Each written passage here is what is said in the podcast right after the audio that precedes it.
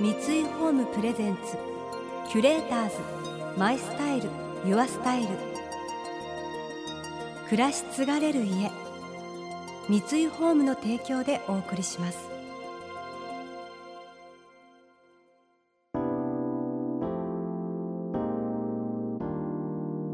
溢れる情報の中で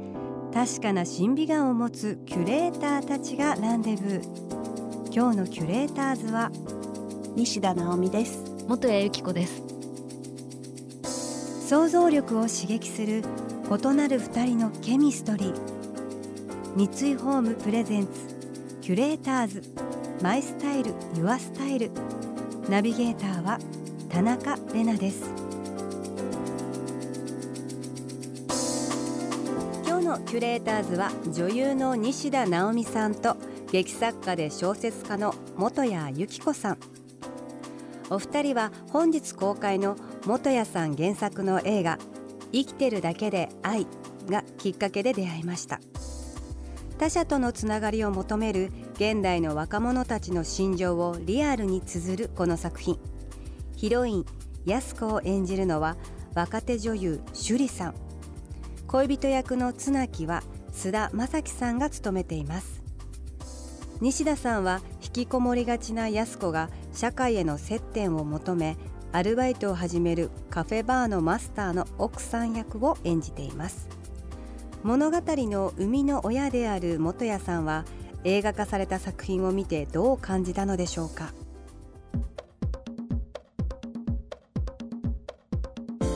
私ほぼ関わってないんですよ。関わってないってあれだけど原作者なんですけど、はい、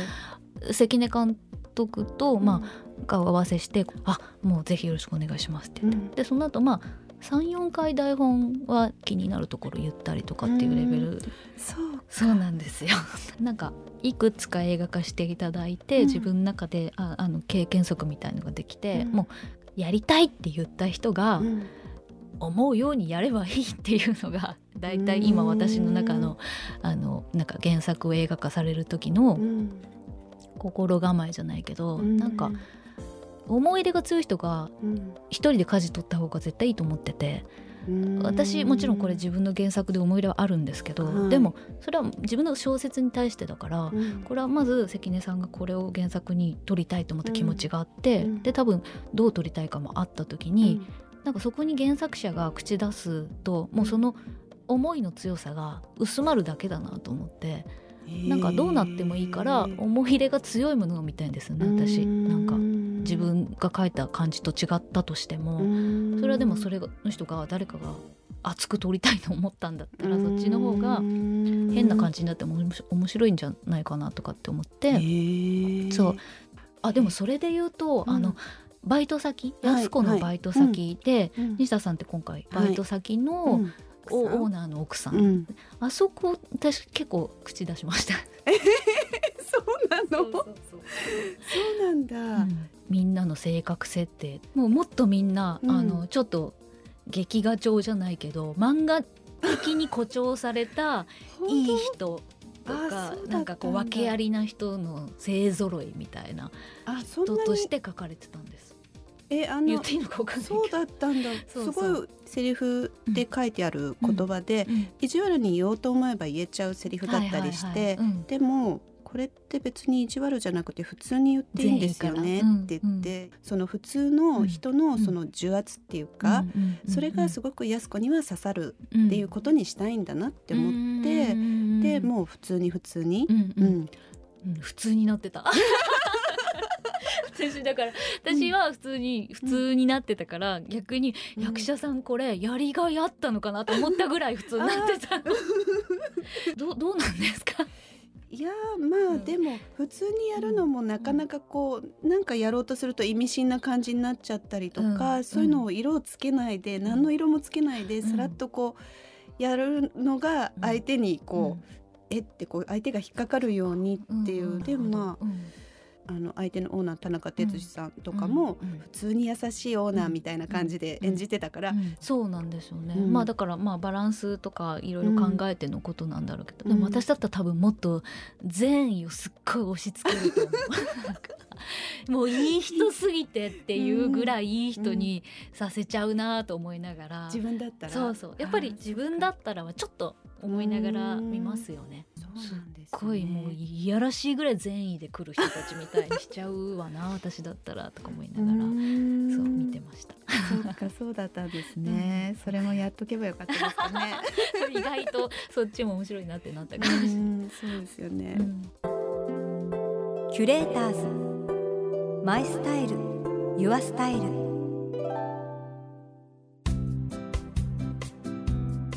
今回のキュレーターズは女優の西田直美さんと劇作家で小説家の元谷由紀子さん。元谷さん原作の映画「生きてるだけで愛」を通して出会ったお二人。話題は西田さんが最も印象に残っているシーンへと移っていきます。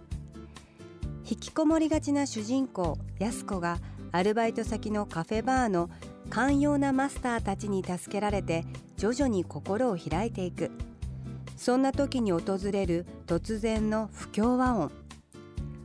物語の中でもキーとなるシーンについてお二人にお話しいただきました。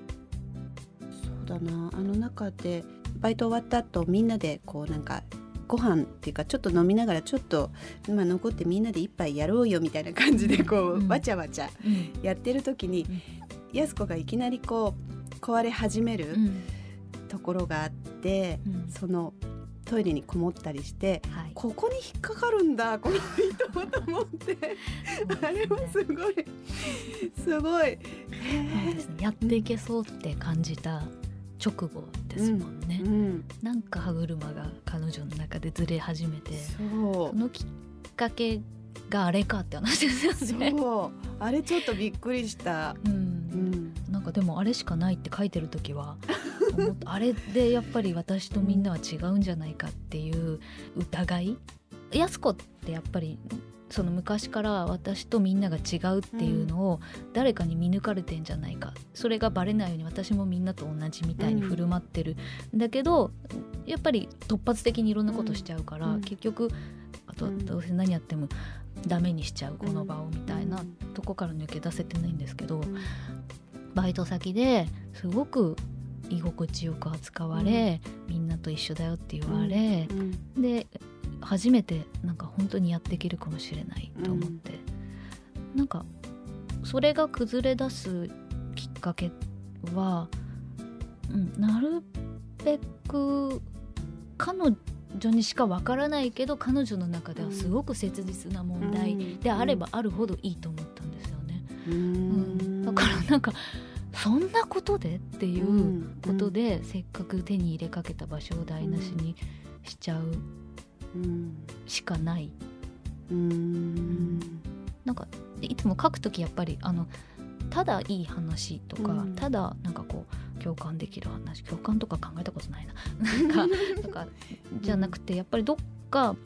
一生懸命だけど、うん、弾いてみた時にはすごく滑稽っていう、うん、そのどっか滑稽っていうのがないと私の中ではなんかこう、うん、嘘書いてる気持ちになっちゃうんですよね。人間が一生懸命生きてるところって、だからなんかそういうふうな変な理由。でも、そうあそこはすごいやっててすごい面白かったな、なんか私は安子みたいな感じではないけれどでもすごく全然ないですか、うん、生きづらいところは多分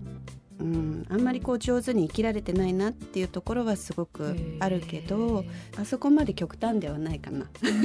そうですね。あの浮き沈みとか感情の起伏が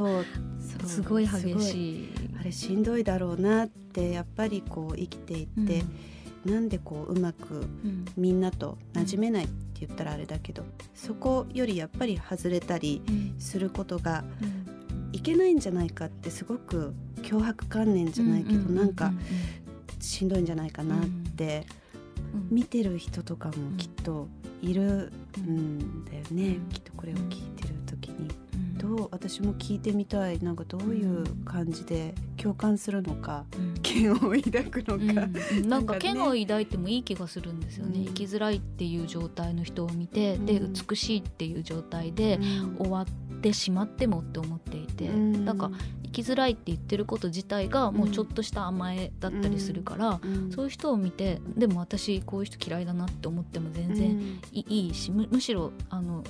両方あってほしいと思ってて、うん、なんかこうもっと混沌としてるから、その生きづらいって思ってる人とかって、その嫌な部分とか見にくい部分とかあるから、うん、なんかもちろん映像美しいんだけど、うん、なんかなるべくそう生きづらい女性って大変だねっていうところに終わってほしくはない。なるほど、うん、キュレーターズ。マイスタイル。ユアスタイル。